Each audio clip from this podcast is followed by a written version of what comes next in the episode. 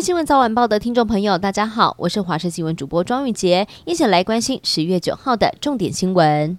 国庆连假，东部虽然有下雨，但是游客兴致不减。宜兰清水地热、传艺中心等知名景点都涌入人潮。往南走，在花莲的私人农场，满满日式风情也吸引了很多游客。而在台东，也有许多人排队，但是却是为船票苦恼，因为受到东北季风影响，十号往绿岛或兰屿的航班都陆续停航，游客们都在码头换票，调整行程。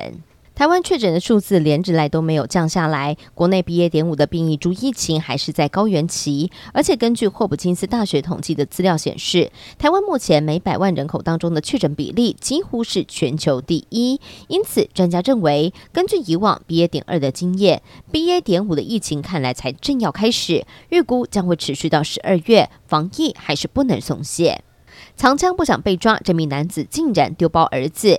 有一名朱姓男子，他是陪儿子去谈判，却是持枪殴伤了对方。而父子俩跟友人到案说明，却是避重就轻，前后说辞都不拢。朱姓男子一度是借机说要讲电话，把儿子给丢下，逃出派出所，但是却因为不熟路况，被逮个正着。最后警方果然在他的车上找到了上膛的改造手枪，还有子弹，而三人也被移送法办。美国职棒大联盟外卡系列赛的第二战，国联的部分，大都会是靠着王牌投手 deGrom 六局的好投，还有 Alonso 的开轰助阵，以七比三打败了教士，扳平了战局。而费城人跟红雀之战，费城人是靠着 Harper 炸裂建功，中场二比零再度击败了红雀。不过这也代表着两位即将要退休的红雀老将 Pujols 还有 Molina 确定是无缘参加世界大赛。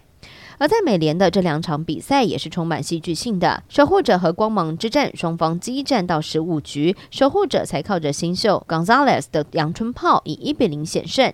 而另外一边，水手对上了蓝鸟队，水手一度是落后七分，但最终竟然是以十比九逆转胜。特斯拉执行长马斯克近日接受了《金融时报》的访问，建议说可以把台湾变成中国的一个特别行政区，来防止冲突发生。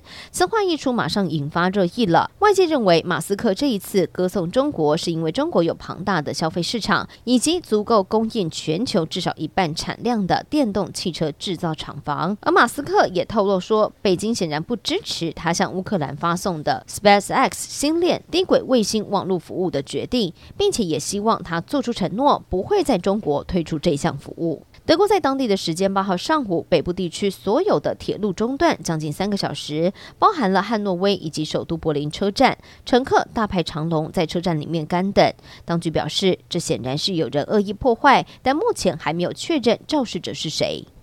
最后关心天气了。明天受到东北季风增强的影响，中部以北、东北部地区气温稍低，高温大约是在二十三、二十四度左右。而东北部地区还是会有局部短暂降雨。桃园以北、东部、东南部地区都会下雨，而其他地方则是多云到晴。午后在南部地区、中部山区会有局部短暂雨。在清晨的部分到上午这段期间，南部也要留意会有零星的阵雨。至于在东半部地区跟恒春半岛会有长浪发生的几率，如果要前往海边活动，一定要特别注意安全了。